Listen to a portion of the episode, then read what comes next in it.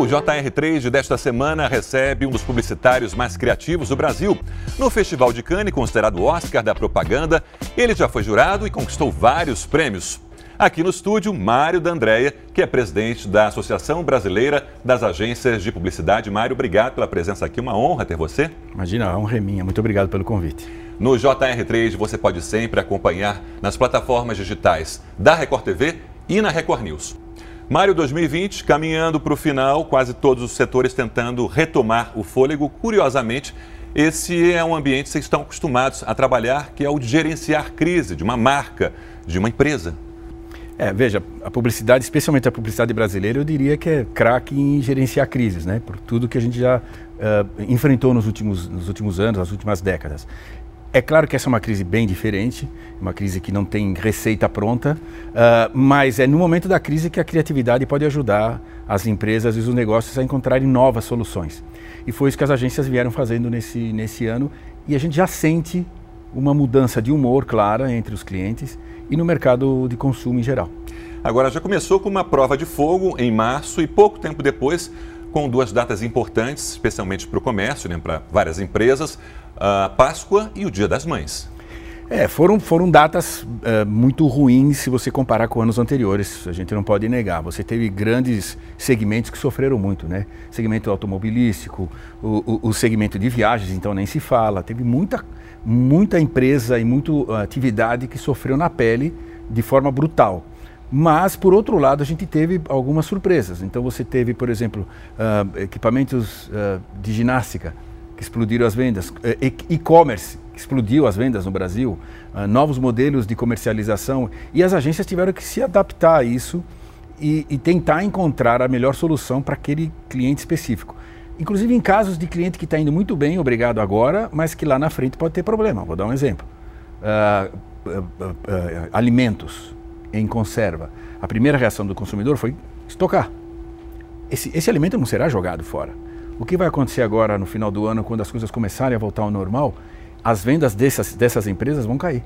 Por um motivo óbvio, ninguém vai jogar fora e comprar de novo.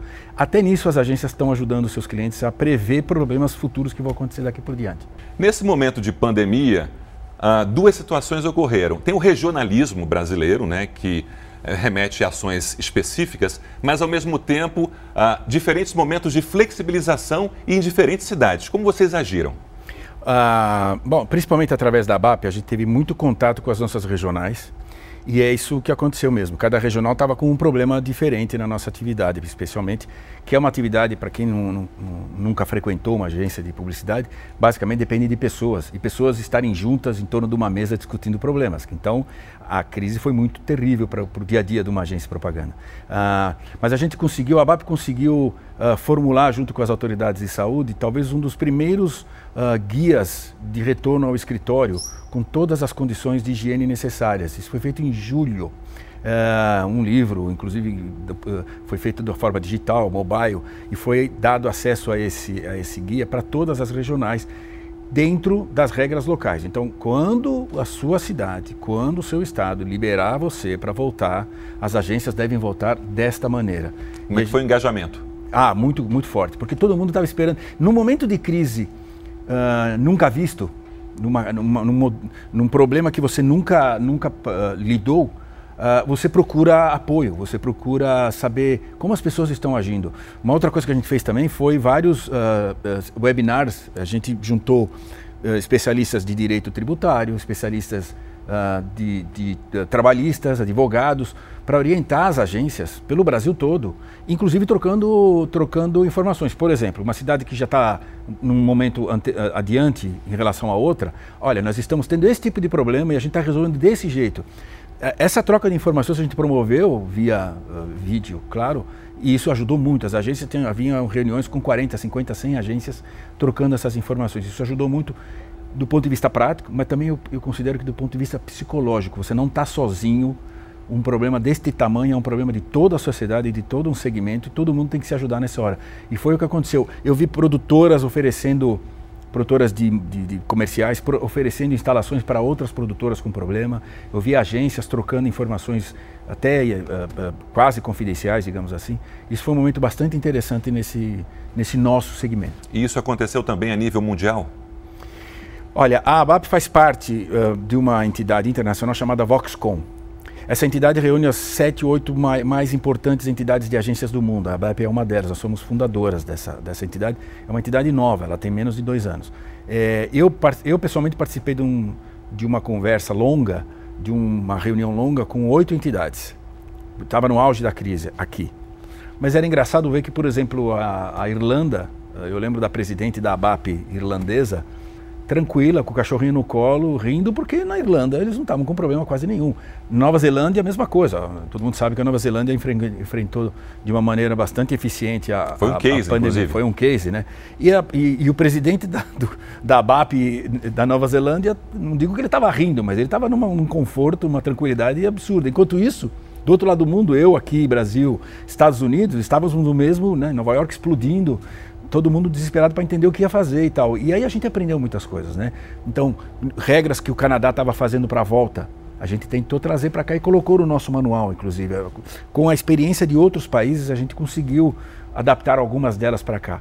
Mas foi um movimento, eu diria, muito mais de dentro para fora, natural, do que uma entidade que veio e tentou organizar esta conversa. Foi muito mais uma procura das pessoas e dos presidentes locais. Agora, para as campanhas que foram feitas durante a pandemia, o que, foi prioritário? E teve alguma coisa que era proibida? Tinha espaço para o humor, por exemplo? Não. Humor, por mais que a gente goste, não. Uma, uma olha, alguma teve campanhas que passaram perto, mas a grande maioria era um momento muito delicado. A gente não sabia a extensão do problema, a gente não sabia como a gente iria enfrentar. A, a ABAP foi a primeira entidade do mercado a soltar uma campanha. Em primeira semana de maio, nós fizemos uma campanha falando de máscara, pedindo para as pessoas usarem máscara. Não era obrigatório ainda. A máscara, se não me engano, só no final de maio se tornou obrigatório. Mas até porque eu fazia parte de uma, de, um, de uma holding japonesa, eu e eu, eu indo tanto ao Japão, eu vejo como isso é lá é importante. aquela campanha, atrás da máscara tem uma pessoa legal. legal. Mostra que tem uma pessoa legal. Essa campanha fomos nós que fizemos. Por quê? Para mostrar para as pessoas que aquilo ia ser, dali em diante, e está sendo agora, uma, um, uma peça do vestuário. Infelizmente, nós vamos ter que conviver com isso por um bom tempo. E a gente tinha dados já lá de fora, da Ásia principalmente, que diziam que aquilo resolveria boa parte do problema, ou evitaria boa parte do problema. Então a gente teve um apoio de todos os veículos, todos os veículos, foram mais de 60 veículos de comunicação. Para você ter ideia, na área de, de, de uh, publicidade externa, a gente teve 60, desculpa, 30 mil pontos espalhados pelo Brasil, entre aeroportos, rua, relógio, ponto de ônibus, mostrando a campanha, tudo gratuito. Então, eu, é, essa é a parte boa que eu, que eu queria frisar. Todo mundo nesse momento se juntou por, um, por uma causa comum e, e funcionou. E, e isso mostra a a força da articulação e da mobilização que a publicidade tem no Brasil. E o que pode ser estendido disso para o pós-pandemia? Acho que a gente não pode esquecer dessa, dessa uh, uh, relação tão, tão próxima que a gente tem entre empresas e consumidores. A gente não pode esquecer dos nossos colaboradores. A empresa, a empresa não pode esquecer da família. Eu acho sempre brinco, né? Ah, aqui dentro da nossa empresa nós temos uma família. Eu sempre ouço isso em grandes conversas e tal. Eu acho isso legal, mas assim, tem uma família que a gente tem que cuidar também, que é a, a família verdadeira do, do nosso colaborador. Como é que ela está agora? Como é que nós, quais são as condições de trabalho que a gente está colocando para os nossos colaboradores, para os nossos fornecedores, né? No momento de crise como esse, houve grandes movimentações para se cegar em acordos bons para os dois lados, porque não adiantava eu só olhar um lado e, e daqui a pouco eu não tenho um fornecedor para me, me entregar aquele produto. Então, essa relação, essa coisa da responsabilidade, da transparência e da ética no mundo dos negócios, eu acho que isso não pode ser perdido, porque a gente aprendeu muito com isso e todas as vantagens que isso nos trouxe durante essa pandemia. Falando em ética, uma preocupação muito grande inclusive em tempos de pandemia, é com relação a fake news. Vocês têm uma atuação bastante forte, inclusive junto ao Congresso Nacional. Exato. É, a gente está liderando a ABAP, a ABERT, que, são, que é a entidade dos, das rádios e TVs brasileiras, a NJ, que congrega todos os jornais, enfim, são, eram 27 entidades, agora já são 41 entidades do mercado de comunicação. É, é a maior coalizão de entidades do mercado da história, com um único objetivo, ajudar a, a, a, completar ou a aperfeiçoar o primeiro texto da lei das fake news que foi feito pelo Congresso. E a gente vem fazendo isso uh, de uma forma muito contundente e muito esclarecedora. Uh, a gente vem falando com todos os congressistas, e a gente já teve mais de 30 reuniões, explicando o que, que deveria ser completado nessa lei. Não cabe a nós discutir liberdade de expressão, é óbvio que não, até porque eu estou falando de veículos de comunicação e jornais, então ninguém está discutindo isso. É, a liberdade tem que ser é, completamente garantida a todo cidadão, isso é um direito constitucional. Mas quando você tem uma relação comercial por trás de qualquer opinião, isso muda de figura, porque qualquer operação comercial envolve algumas regras. Né? Empresa para empresa, nota fiscal, autorização de mídia, enfim, tudo aquilo que a gente conhece do nosso mercado, que é autorregulamentado há tantos anos, a gente vem mostrando para os congressistas que quando você tem uma operação comercial envolvendo uh, redes sociais, essas regras têm que ser aplicadas também. Não faz sentido ter regras para um, um tipo de veículo e não ter para outro tipo de veículo. No mínimo seria uma, uma uh, concorrência uh, desigual, não haveria um equilíbrio de condições para as empresas. Paralelamente a isso, tem a questão da pirataria digital. Vocês também têm uma ação junto ao Ministério da Justiça. É, nós fizemos parte de uma, de uma grande discussão e assinamos um protocolo exatamente para tentar garantir uh, que nesse ambiente digital a gente consiga manter as regras que no, no mercado vamos chamar tradicional existem. Então, pirataria é algo que já foi muito combatido no mundo físico, né? E mais ou menos controlado, depois de muito sofrimento, para quem lembra disso de alguns anos atrás, a gente agora está tentando fazer isso e o Ministério está muito fortemente atuando já há algum tempo. De que forma, mais efetivamente? Então, uh, uh, evitando, evitando uh, campanhas em lugares que você não tem certeza de onde vêm aqueles produtos, controlando, controlando a, a, a aparição de produtos que não têm uma fonte uma fonte certa de produção. Uh, e aí o próprio Ministério tem as suas, logicamente, as suas formas de aferir e ir a fundo naquela oferta daqueles produtos. Direitos autorais, que é muito sério, é um, é um, assunto muito sério no Brasil. A preservação dos direitos autorais seja... Lei Geral de, Lei Geral de Proteção de Dados, entra aí essa também? É, essa é, ela, ela, é próxima, mas ela é, é um pouco mais complexa, porque a Lei de Proteção de Dados tem uma série de regras que con, condicionam as empresas, sejam de que tipo, a, a, até que ponto ela pode usar ou comercializar o dado do seu consumidor. É, eu vendi um produto para você via uh, digital. Eu tenho seus dados, de alguma maneira eu sei o teu e-mail, todos os seus dados. É, esses dados eles, eles têm que ser guardados de uma maneira que, que, que, você, como consumidor, tenha tranquilidade de fornecer esses dados. Eles não podem ser simplesmente comercializados, transferidos, vendidos.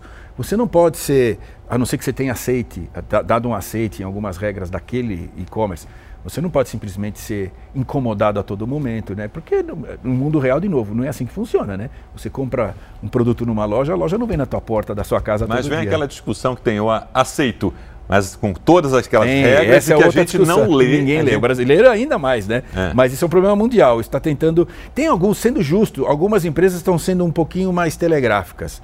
Mas acho que a gente tem um longo caminho a, a percorrer ainda, né? Alguns bullet points para ficar mais claro. E em que etapa que isso está no Ministério da Justiça? Bom, o, uh, o no processo em si?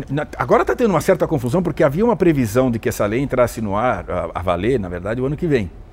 E agora falaram, não, está valendo já. Foi meio na correria e as empresas, sendo justo com o outro lado agora, as empresas, os e-commerce não estavam preparados ainda, porque é uma, é uma intrincada operação uh, de, de, interna, né? De, de, você no back-office ter como condi uh, condição de fazer todo esse controle. Uh, ainda não houve grandes atuações, assim, no sentido de vou atuar essa empresa, mas as empresas agora estão correndo contra o relógio. Né? Todas as empresas do ramo, vamos dizer assim. De novo falando para o consumidor, se você tem dúvidas, não, não, aceite. Na dúvida, não aceite. A não ser que você tenha uma relação muito íntima com aquela marca. Senão, espera um pouquinho, porque as coisas estão mudando e vão ser mais controladas de agora em diante. A gente vai a um rápido intervalo e o JR3 volta em instantes.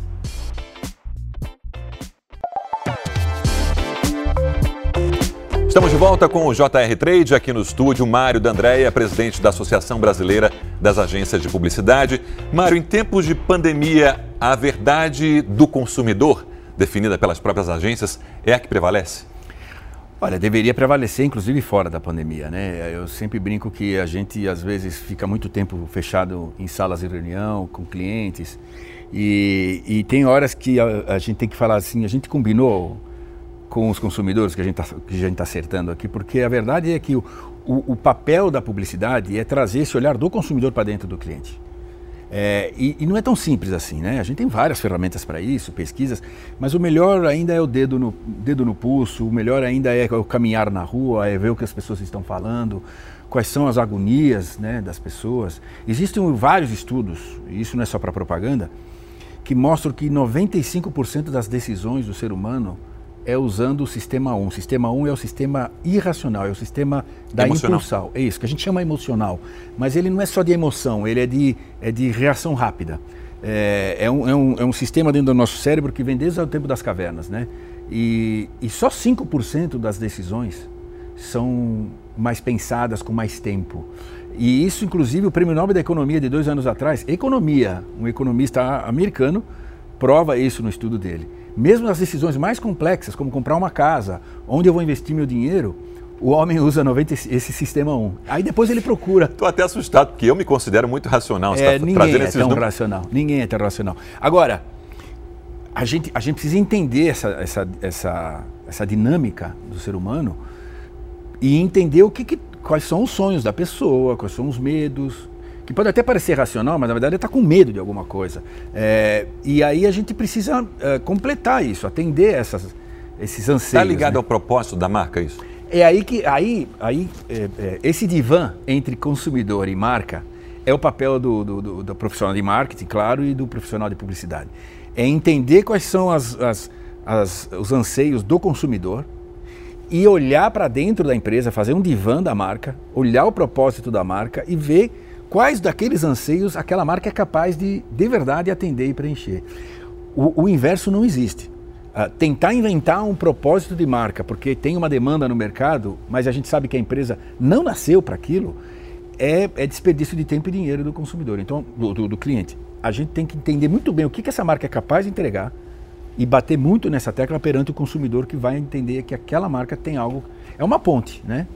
E eu sempre falo, ninguém para no meio da ponte para olhar para a ponte. Você só quer passar, você tem que passar o mais rápido possível. E o consumidor ele mudou com a chegada e fortalecimento das redes sociais e com outras ferramentas de interação? Sim, bastante. É, uh, eu, eu, a gente sempre fala, quando a gente era menino, uh, você tinha um bom filme na televisão, um bom anúncio no jornal ou na revista, eu já estava convencido do que aquela marca estava me prometendo. Hoje não é mais assim, né? Eu tenho que fazer tudo isso muito bem feito, mas eu tenho que entregar isso muito bem entregue, seja nos meus contatos com o consumidor ou em outros pontos de comunicação, porque se eu não for coerente e consistente e não entregar aquilo que eu estou prometendo, pode ser um filme mais lindo do mundo, eu posso ser destruído em minutos na, na rede social. A rede social. O poder de fogo do consumidor nas redes sociais aumentou e muito. Muito, muito. Uh, ah, para o bem e para o mal. Uh, é, eu, eu sempre digo, a rede social é onde o consumidor pode demonstrar toda a sua insatisfação uh, seja ela verdadeira ou não. Ele mostra mais a insatisfação do que a satisfação? Então, é, a rede social tem um problema que, inclusive, a, a, a história das leis do, do, fake news toca, que é a história de, da audiência na rede social. A, quando eu elogio alguém nas redes sociais, eu não, eu não tenho o número de exposição que, quando eu falo mal, uh, me traz. Porque o modelo é assim. E isso é muito ruim para todo mundo. É, porque a gente começa a virar um, um bando de reclamão, de gente só reclamando o tempo todo. Porque os elogios, que também estão ali, e eu já vi vários, vários, eu já vi campanhas nossas sendo muito bem elogiadas e 10 pessoas não gostarem. O, o, não gostar acaba trazendo mais audiência e reverbera mais rápido, porque o modelo é assim. Uh, então, esse é, um, esse é um perigo da rede social, quando ela não tem nenhum tipo de. Só tem uma observação. Fiz um post recente perguntando para os meus seguidores o que, que eles preferiam na hora de fazer a reserva num hotel ou numa pousada. Se era o conforto, se era a localização, uh, se era o café da manhã, né? a avaliação dos hóspedes. E aí, um dos seguidores disse o seguinte: olha, tome cuidado com isso, porque muitas vezes o impulso da pessoa maior é para mostrar a sua insatisfação, a sua reclamação do, do uh, em relação àquele, àquele hotel, né? Ou pousada, do que é, ir lá, entrar na internet e elogiar. Mas é. As pessoas. As pessoas até têm a, o hábito, às vezes, de elogiar, eu já vi muito, mas não dá o mesmo. O mesmo uh, não faz o mesmo barulho do que quando você critica alguma coisa. E é natural do ser humano. É natural do ser humano. Mas isso reverberado por mil, dois mil, cinco mil, é, é, é, começa a ficar uma coisa muito complicada. E é por isso que a gente fala que na lei da fake news isso tem que ser mais controlado. Porque eu entro na minha rede e falo mal de alguém, ou de um, eu estou falando para os meus amigos. E esse alguém pode até me processar se quiser, mas eu estou falando só com os meus amigos. A hora que eu ponho dinheiro para impulsionar esse post, tem um interesse comercial por trás. Aí a, a, a, coisa muda de figura. E é esse tipo de relação com a rede social que a gente precisa mudar.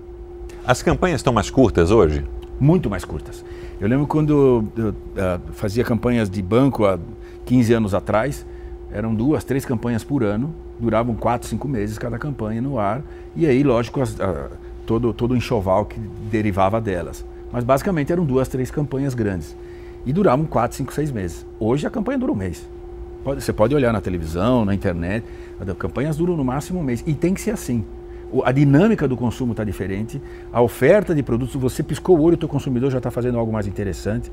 E mesmo agora na pandemia, se você olhar as ofertas que tinham no mercado, você viu uma coisa aqui, daqui a pouco você já via outra ali, o que é ótimo. O, capital, o lado bom do capitalismo, pelo menos, é esse. A, a concorrência faz com que o consumidor se dê bem.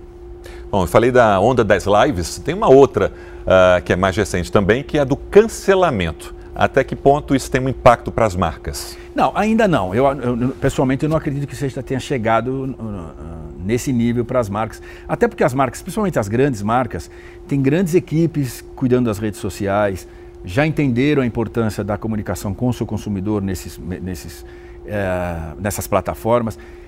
Tem, tem, uh, se pensa muito antes de botar uma campanha no ar. Se as marcas já entenderam que se você não tem certeza daquela promessa, você não faz, é melhor não fazer.